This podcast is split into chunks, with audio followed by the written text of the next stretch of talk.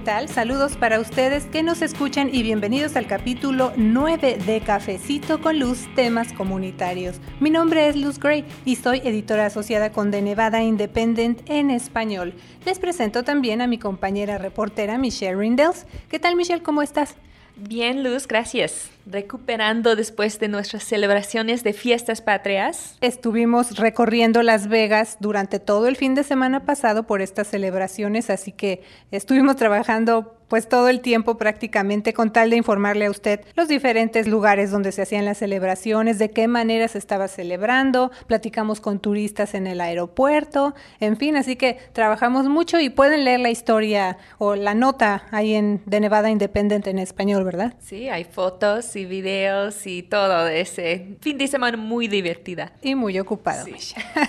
bueno, hablando precisamente del tiempo y de todo el trabajo, Michelle, pues está pasando el tiempo muy rápido ya. Este es el capítulo 9 de Cafecito con Luz y lo decimos con mucho gusto porque gracias a ustedes pues seguimos con, con estos podcasts en español. Y bueno, en esta ocasión vamos a darle seguimiento al capítulo anterior precisamente de Cafecito con Luz en el cual le empezamos a informar acerca de los cambios políticos que se avecinan, las elecciones que vamos a tener en el 2018 aquí en Nevada y también queremos hacer referencia a la situación que se vive en Puerto Rico y en México. Ha sido una temporada en la cual los huracanes han mostrado su fuerza aquí en Estados Unidos. Los más recientes han sido Harvey, Irma y María Michelle. Sí, Luz, el gobernador de Puerto Rico, Ricardo Rosselló, dijo que hasta el momento seis personas han fallecido en la isla y en México continúan los trabajos de búsqueda y rescate. Las autoridades estiman que hasta el momento han fallecido 273 personas. Luz, de hecho, nuestro compañero fotógrafo Jeff Scheid estuvo en la Ciudad de México durante el temblor y compartió algunas imágenes en su cuenta de Twitter. Él ya regresó con bien a Las Vegas también me has comentado que tú vivías en México cuando fue el temblor de 1985. ¿Te acuerdas de algo? Sí, me acuerdo. Estaba chiquita, pero me acuerdo de algunas cosas, Michelle. Justamente antes del terremoto, nosotros vivimos en la Ciudad de México y un mes antes de que ocurriera, pues nos cambiamos a otro lugar que se llama Estado de México, que está cerca o en la, digamos, los límites de la Ciudad de México. Y bueno, nos cambiamos a este lugar, así que en esa zona donde particularmente vive mi familia, pues no se sienten tanto los terremotos o los temblores. Cuando se llegan a sentir quiere decir que de verdad han sido muy fuertes en la Ciudad de México o en otras partes del país. Pero bueno, en este caso del, terremoto de 1985 al que tú haces referencia, Michelle, yo estaba en la escuela secundaria y de pronto me acuerdo que sentí así como que se vibraba, eh, empezó a vibrar el piso y dije, bueno, a lo mejor son mis compañeros que están ahí corriendo porque era muy temprano, todavía no daban las siete y media de la mañana, así que estábamos esperando que iniciaran las clases y mientras pues corren o platicas con tus amigos, en fin. Y eso pensé que era lo que estaba pasando. Después vi el patio, me asomé por la ventana, vi unas maestras que se estaban abrazando y pensé se están saludando porque pues apenas estaba empezando el día. Eso fue lo que yo pensé y ya después durante las clases de ese día pues los maestros ya nos explicaron, ya nos dieron las noticias de la tragedia tan grande que estaba viviendo México, en especial la Ciudad de México, eh, el centro de la ciudad fue el más afectado Así que nos empiezan a comunicar los profesores de esta situación, después ya salgo, llego a mi casa, igual eh, empiezo a recibir las noticias y a ver ya las imágenes que estaban con muchos trabajos transmitiendo la televisión, porque también un canal muy importante de México, su, su centro eh, digamos, de trabajo, de transmisiones, se derrumbó. Así que las comunicaciones estaban muy difíciles en todos los sentidos. En ese entonces todavía no se usaban los teléfonos celulares, pero en fin, esos son los recuerdos que yo tengo. En el caso de mi mamá, ella trabajaba precisamente en el centro de la Ciudad de México, así que fue como mencioné, eh, una de las áreas más afectadas durante este temblor de 1985. Ella ya no alcanzó a llegar al centro de trabajo porque estaba todo derrumbado y lo que yo recuerdo que ella nos contó es que se perdió porque cuando llegó o quiso llegar a su trabajo, las referencias que ella tenía de las tiendas o los edificios ya no estaban, entonces perdió la noción de dónde estaba ella, nos contó que caminó durante muchas horas, no sabe cómo hasta la fecha, fue a dar a casa de unos familiares y bueno, de ahí ya se pudo comunicar con nosotros, llegó a casa finalmente ya cerca de la medianoche, así que más o menos para que usted se dé una idea de, en el caso personal de la experiencia que yo le comento, pues así se vivió ese terremoto. Desde luego los esfuerzos para rescatar a las personas, a tantos fallecidos y sobre todo reconstruir la ciudad, años. Se llevan años, Michelle, así que eso es lo, lo que yo recuerdo. Sí, escribiste esta semana sobre ah, los terremotos en México y eh, la historia y qué, qué gran tragedia fue el terremoto de, 1985 y, que no hay unos números sobre los que, han fallecido en, ese terremoto. entonces aprendí mucho de, tu historia ah, y tu artículo y, y, ya estás escribiendo más sobre la situación en México y también los otros países que están afectados por los desastres naturales. Así es, y bueno, en el caso, como mencionábamos, el temblor que ocurrió el martes en la Ciudad de México, una vez más, los amigos, los hermanos de Puerto Rico y otras regiones del mundo que están pasando también por tanta tragedia, Michelle. Pero en estos casos, en el caso del temblor en México, pues también yo me acuerdo que incluso ahora los medios mexicanos están reportando que siempre surgen estas cuestiones de personas que lamentablemente pues se aprovechan de esta situación de desgracia para lucrar con los damnificados o para cometer actos delictivos. Entonces hay que también tener mucha precaución y mucho cuidado con las personas que de buena fe eh, quieren ayudar, Michelle. Por eso es importante acudir a las instituciones oficiales y expertas en ayudar en casos de desastre. Como la Cruz Roja, Michelle, por ejemplo. Sí, la Cruz Roja tenía instrucciones de cómo se puede ayudar, tanto en Puerto Rico como en México. Ahora también una cuestión muy importante aquí en Las Vegas, el Consulado de México está constantemente actualizando su información y dio a conocer que las donaciones para México desde el extranjero se están canalizando a través de la Cruz Roja Mexicana. Entonces esa es una fuente oficial porque es la representación de México aquí en Las Vegas. Entonces asegurarse de que va a seguir los pasos y las instrucciones que las autoridades, en este caso calificadas, desde luego, pues le están dando a la comunidad que quiere ayudar, Michelle. Sí, para mayor referencia, los invitamos a leer la nota que publicamos en The Nevada Independent en español y visitar la página oficial del Consulado de México en Las Vegas. Así es.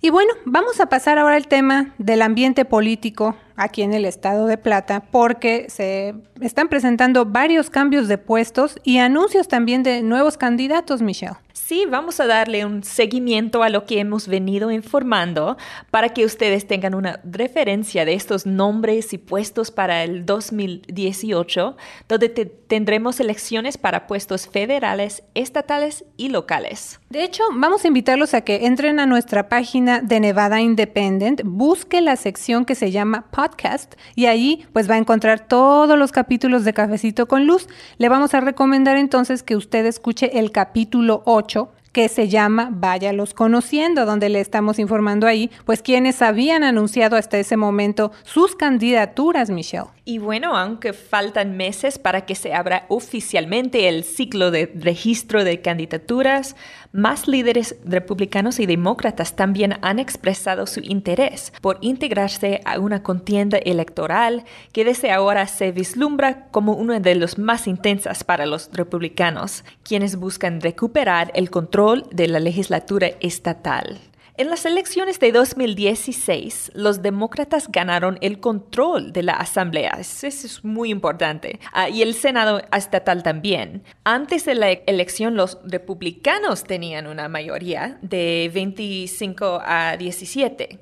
Después de la elección de 2016, los demócratas controlaron la Cámara por un margen de 27-15 para retomar el control de la Cámara en 2018, los republicanos tendrían que ganar siete asientos. Eso es muy difícil. Así que para que usted se vaya formando una idea de cómo está el ambiente político y de los cambios que se están presentando y bueno, también lo que pudiera suceder en el 2018. Ahora, también hay que destacar fechas claves para que usted las tenga en cuenta desde ahorita. Las elecciones primarias en Nevada se van a llevar a cabo el martes 12 de junio del 2018. Estos son las elecciones primarias y las elecciones generales se llevarán a cabo el martes 6 de noviembre del 2018. Entre los principales líderes políticos que hasta el momento han dado a conocer públicamente sus candidaturas son Steve Sisolak, y él es un demócrata eh, y candidato para gobernador de Nevada. También Dan Schwartz, él es republicano, él es tesorero del estado, pero quiere ser el gobernador de Nevada. Ah, también tenemos Michael Robertson, es el republicano, quiere ser el vicegobernador. Uh, también Kate Marshall, un, un vicegobernador, una candidata para eso. Uh, Danny Tarkanian, republicano, él quiere un, asiento en el Senado de, del país. Uh, Stavros Anthony es un republicano, él quiere reemplazar Ruben Kewin, el, el demócrata, para ser en la Cámara de Representantes. También tenemos Ruben de Silva, él es demócrata y quiere ser en eh, la, eh, la, Cámara de Representantes. Esos, hasta el momento, esos nombres y estos puestos. Pero en las últimas dos semanas se han sumado más nombres más puestos, más candidatos a la lista, Michelle. Por ejemplo, la senadora demócrata Ivana Cancela, ella está buscando ser elegida para senadora estatal en el 2018. El senador demócrata Aaron Ford para fiscal general de Nevada. El asambleísta demócrata Nelson Araujo también anunció que está interesado en el puesto de la Secretaría del Estado. Susie Lee, demócrata, candidata para representar al Distrito 3 en el Congreso. Sí, y ah, ustedes pueden leer de todo, de todas estas candidatas en nuestro sitio de web. Bueno, Luz, llegó el momento de váyalos conociendo. Así es, así le hemos puesto, le nombramos de, para tener, digamos, un, nombre un poco más coloquial, para que en realidad usted pues vaya conociendo, se vaya familiarizando con estos nombres y con estos puestos. Así que es lo importante para que usted allí se, se vaya dando una idea y lo tenemos en nuestra página de Facebook, por supuesto, y también en nuestro sitio de internet, Michelle. Uno de los anuncios que ya se esperaba fue el de senador Aaron Ford, quien el pasado 12 de septiembre dio a conocer su interés por convertirse en el próximo fiscal general del estado de Plata. Ah, Adam Laxalt es, el fiscal en ese momento.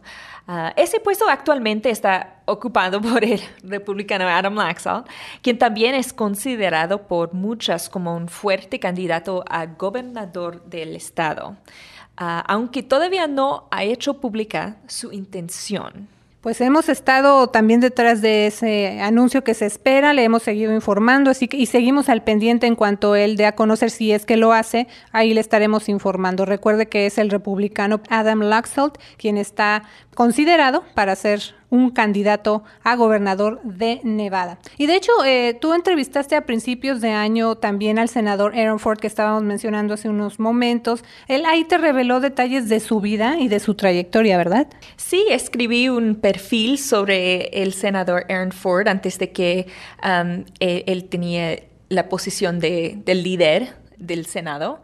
Senator Ford nació en Dallas en 1972, ah, antes de convertirse en una de las figuras políticas más destacadas de Nevada. Pasó por momentos muy difíciles. A sus 21 años ya era padre soltero, aunque tuvo que solicitar estampillas de comida para pagar la leche de su hijo pequeño, no abandonó sus estudios universitarios. Y otro factor también que me gustaría destacar, amigos, es, el, es que el senador Ford habla español yo no sabía y después ya, obviamente, ya haciendo las investigaciones y el trabajo allá en la legislatura, pues me entero, dije, a ver qué tal habla español. Así que justo la última semana de la séptimo novena sesión legislativa, que fue en junio de este año, Michelle, tuve la oportunidad de sentarme a platicar con el senador Ford. Ahí me comentó que parte de su formación académica está conectada con México.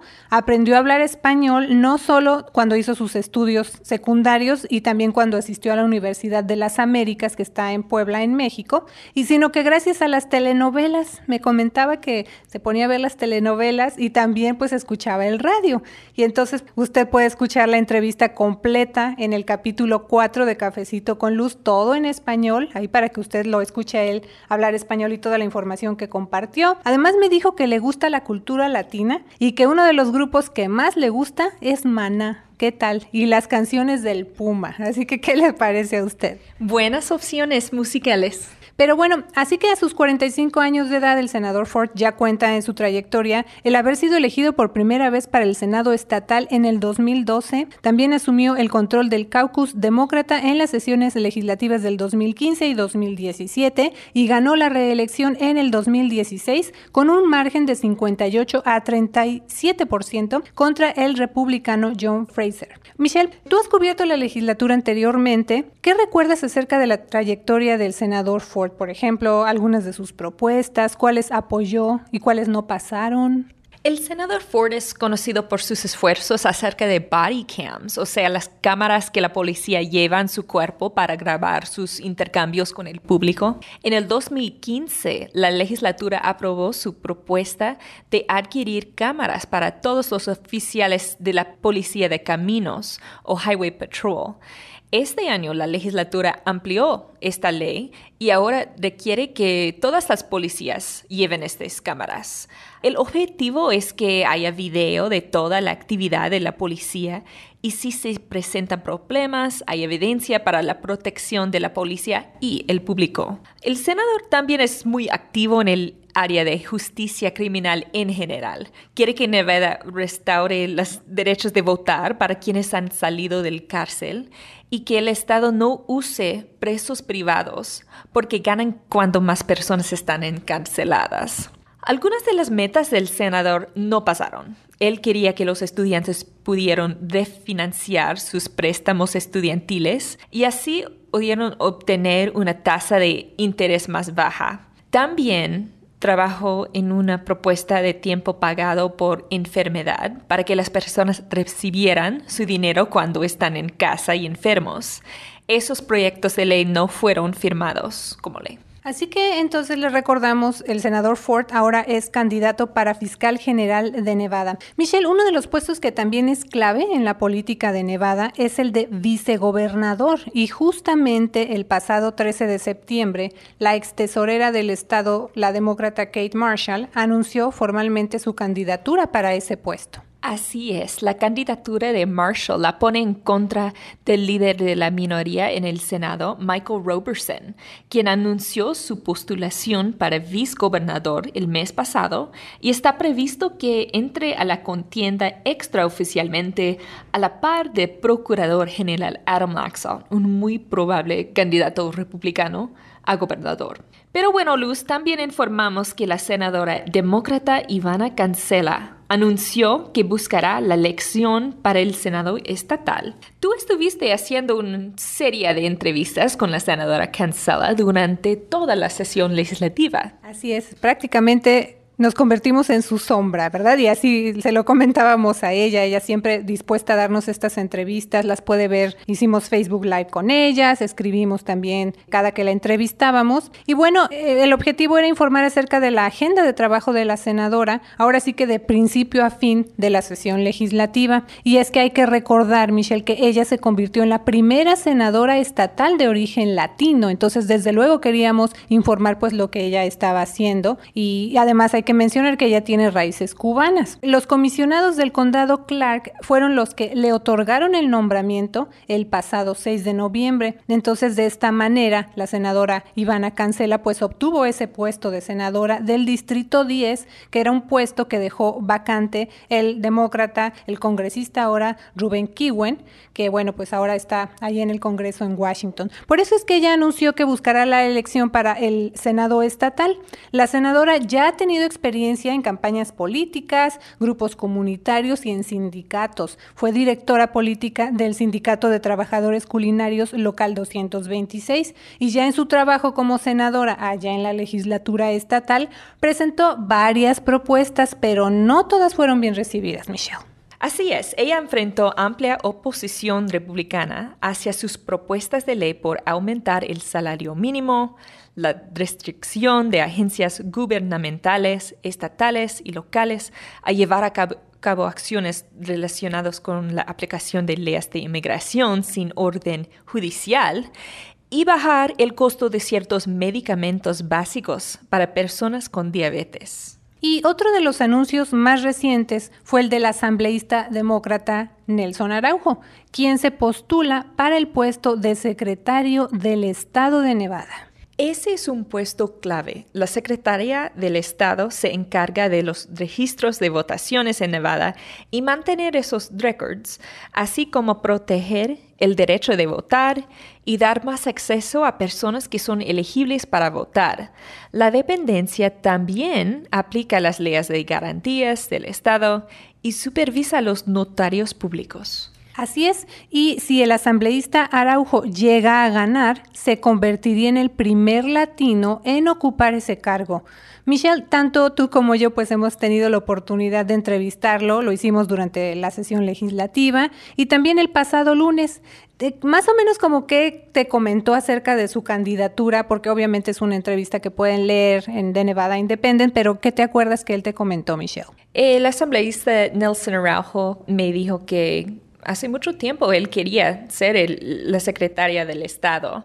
Él tenía muchas propuestas de ley durante la sesión legislativa acerca de, las elecciones. Un ejemplo es sobre el voto popular. En la elección pasada, Hillary Clinton ganó ah, la mayoría de los votos en los Estados Unidos, pero ah, el sistema de el colegio electoral en los Estados Unidos no eh, elige directamente el presidente eh, en, el número de votos. Es un otro proceso muy complicado y eh, Nelson Araujo trataba cambiar ese, este sistema para que Nevada pueda elegir un candidato que gane lo más votos. Y además también en la entrevista que le hice yo ya en español, porque lo entrevistaste en inglés y luego yo lo hice en español para la comunidad que, latina, ¿verdad?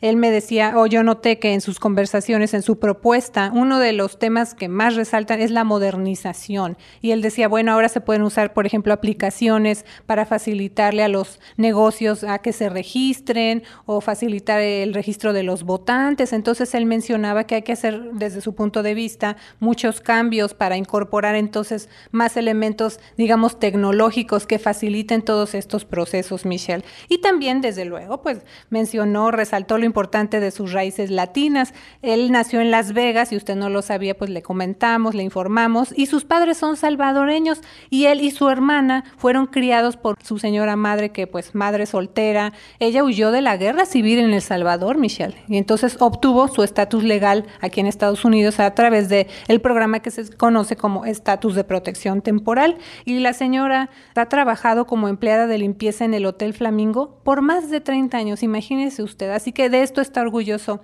el asambleísta Araujo. También cuando conversé con él me dijo que considera que su candidatura pues va a ayudar a tener una fuerte respuesta de la comunidad latina. Él me comenta que los hispanos van a reconocer que el 2018 es una elección muy importante en el Estado, eso es lo que él espera y también espera que salgan a participar. Por mucho tiempo él ha hablado de la participación de la comunidad latina en las elecciones, eso es muy importante para él. Así que bueno, este es apenas el principio de lo que viene para las elecciones del 2018 aquí en Nevada, Michelle. Así que siga pendiente con The Nevada Independent en español porque le seguiremos informando de los cambios que vayan sucediendo. Así es, Michelle, y muchas gracias también por compartir toda esta información con quienes están escuchando Cafecito con Luz, el podcast en español de Nevada Independent. Les saluda Luz Gray, editora asociada con The Nevada Independent, nuestro estado, nuestras noticias, nuestra voz.